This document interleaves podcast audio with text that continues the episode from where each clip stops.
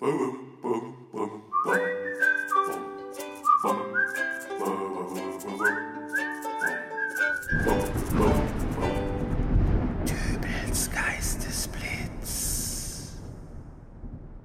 grüß Gott, moin moin, wie auch immer und herzlich willkommen zur 430. Ausgabe von Dübels Geistesblitz und Herzlich willkommen auf dem neuen Feed. Ab dieser Ausgabe hoste ich Dübels Geistesblitz komplett selbst und das führt dazu, dass in der Übergangszeit das Ganze vielleicht noch ein wenig holprig ist.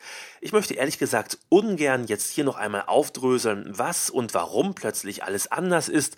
Geht dazu am besten einmal auf www.dübelsgeistesblitz.de. Da habe ich das Ganze noch einmal in schriftlicher Form verfasst. Ich will euch hier also nicht weiter mit Technikdetails langweilen. Der Podcast bleibt den Geistesblitzen vorbehalten. Heute machen wir übrigens eine Reportage und es gilt ein Geheimnis aufzudecken. Das Geheimnis der Straßenrotzer. Los geht's.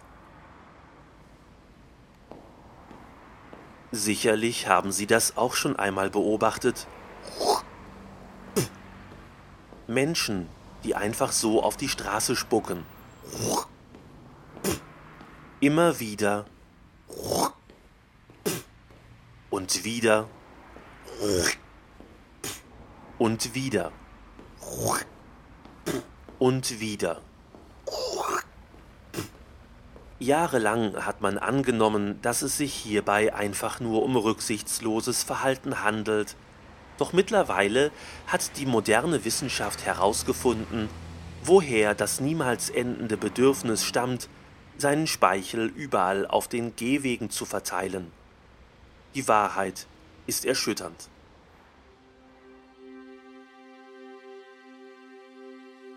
Wir besuchen Dr. Oelkmann, Fachmann für Verhaltensforschung. Sein Ziel, herauszufinden, warum Menschen immerzu ausspucken müssen. Hierzu hat er sich dorthin begeben, wo sich solche Menschen eben aufhalten, auf die Bürgersteige Deutschlands. Ich äh, bin da einfach mal ganz naiv an die Sache rangegangen. Ich äh, habe Menschen angesprochen und natürlich waren nicht alle sofort dazu bereit, mir bei meinen Studien zu helfen. Nicht? Äh, oftmals wurden diese Leute auch äh, ziemlich aggressiv, weil sie eben dachten, ich äh, wollte mich über sie beschweren oder gar lustig machen. Aber dann habe ich doch eine kleine Gruppe von Menschen gefunden, die sich dazu bereit erklärte, mir bei meiner Forschung zu helfen. Schon bei den ersten Treffen stellt Dr. Oelkmann fest, dass die betroffenen Personen viele Gemeinsamkeiten haben. Da war natürlich erstmal das Offensichtliche. Ich er hatte da plötzlich ausnahmslos männliche Betroffene vor mir, die dann aber auch in allen Altersgruppen. Äh, da waren junge Männer um die 20, im Leben stehende mit 40er. Der älteste Betroffene wurde erst im letzten Januar 70. Äh, also das äh, war wirklich bunt gemischt. Dr. Oelkmann führt Gespräche mit seinen Studienobjekten, doch er kommt nicht weiter. Das Geheimnis hinter dem Spuckdrang lässt sich einfach nicht lösen.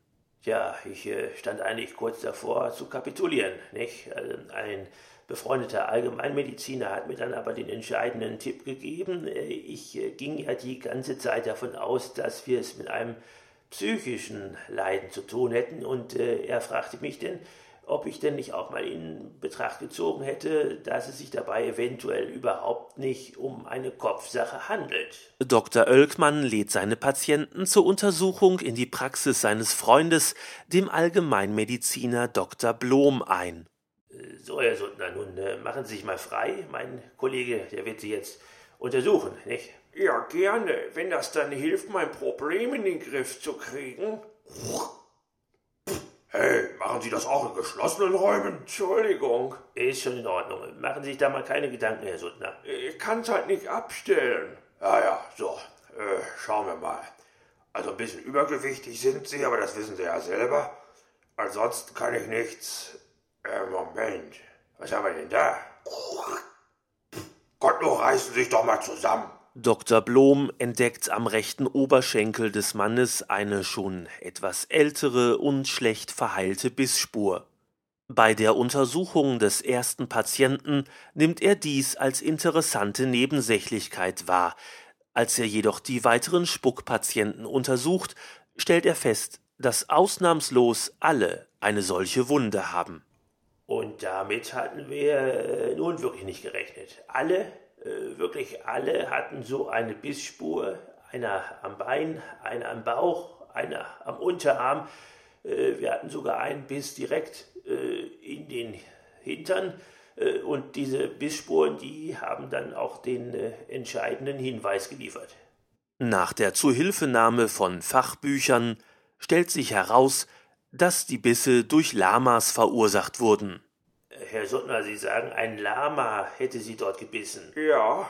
Äh, da muss ich ja jetzt mal fragen, wann hatten Sie denn Kontakt zu einem äh, Lama? Ja, das war vor einem halben Jahr vielleicht, während der Kur in der Klinik in Bad Beuleberg, wegen dieser Sache. Dieser Sache? Äh, Herr Suttner, welche Sache? Äh, Herr Suttner. Also, da möchte ich jetzt wirklich nie drüber reden. Alle von Dr. Oelkmanns Patienten waren in den vergangenen fünf Jahren zur Kur in Bad Beuleberg. Gleichzeitig möchte aber keine dieser Personen den Grund für den Aufenthalt nennen. Dr. Oelkmann hat nur eine Möglichkeit. Er setzt sich ins Auto und begibt sich nach Bad Beuleberg.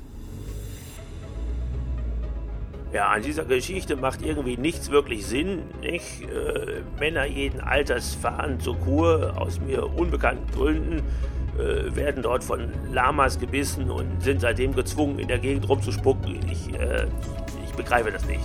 Aber kurz nachdem er am Ortseingangsschild von Bad Beuleberg vorbei ist, macht Dr. Oelkmann eine Entdeckung.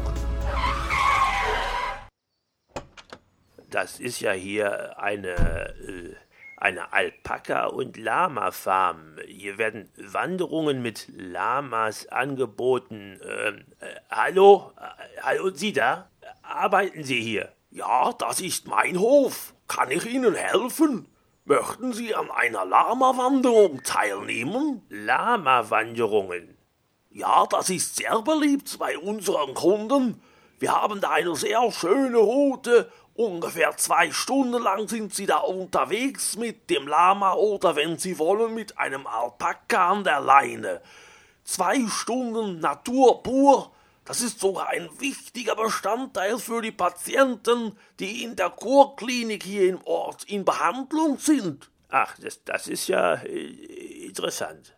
Bei einem Glas Bier kommt Dr. Oelkmann in der örtlichen Kneipe mit dem freundlichen Bauern von der Lama- und Alpaka-Farm ins Gespräch. Sehen Sie, unsere Kurklinik hier in Bad Beuleburg ist die einzige Kurklinik Deutschlands, die sich auf diese ganz spezielle Zielgruppe eingestellt hat. Die stehen eben psychisch unter einer ganz furchtbaren Belastung und die Wanderungen mit den Lamas sollen stressabbauend und entspannend wirken. Ja, aber da scheinen sie wohl da ein Tier beizuhaben, das äh, auch gerne mal zubeißt, äh, nicht? Das ist wohl richtig. Unsere Trudi ist auch halt das älteste Tier im Stall und manchmal geht es ihr wohl zu schnell und dann zickt sie schon mal ganz gerne einen der Patienten, aber da passiert ja nichts bei. Unsere Tiere sind geimpft und kerngesund. Es ist also nicht so, als ob da irgendwelche Krankheiten bei so einem Biss übertragen werden. als ob jemand nach einem Lama-Biss plötzlich spucken würde wie ein Lama, was? ja, kaum vorstellbar. Äh, aber sagen Sie, für welche spezielle Zielgruppe ist denn die Kurklinik in Bad Beuleburg zuständig? Das hat mir mal einer der Ärzte erklärt. Warten Sie, äh, wie hieß das gleich? Hypo, Hypo, irgendwas mit Hypo, Hypogenital. Hypogenitalismus. Ja, das war das. Äh, was ist das eigentlich? Äh, so äh, bezeichnet man die Unterentwicklung der äh, Geschlechtsorgane. Wie?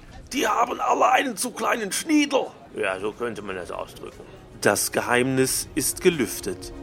Dank Dr. Oelkmann lässt sich nun einfach und plausibel erklären, warum wir dann und wann Menschen auf Bürgersteigen antreffen, die alle zwei Meter auf dem Boden spucken müssen. Sollten Sie also einmal auf eine Person treffen, die ein solches Verhalten an den Tag legt, so bewahren Sie Ruhe. Sich über diese Menschen zu ärgern ist sinnlos, vielmehr sollte man Verständnis zeigen auf sie zugehen und ihnen sagen, dass sie nicht allein sind und dass man sie versteht.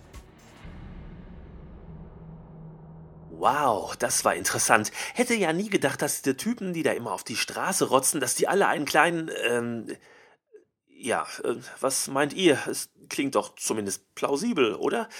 Äh, naja, ich äh, bin jedenfalls jetzt schon gespannt, was für Skandale in der nächsten Ausgabe von Dübels Geistesblitz wieder aufgedeckt werden.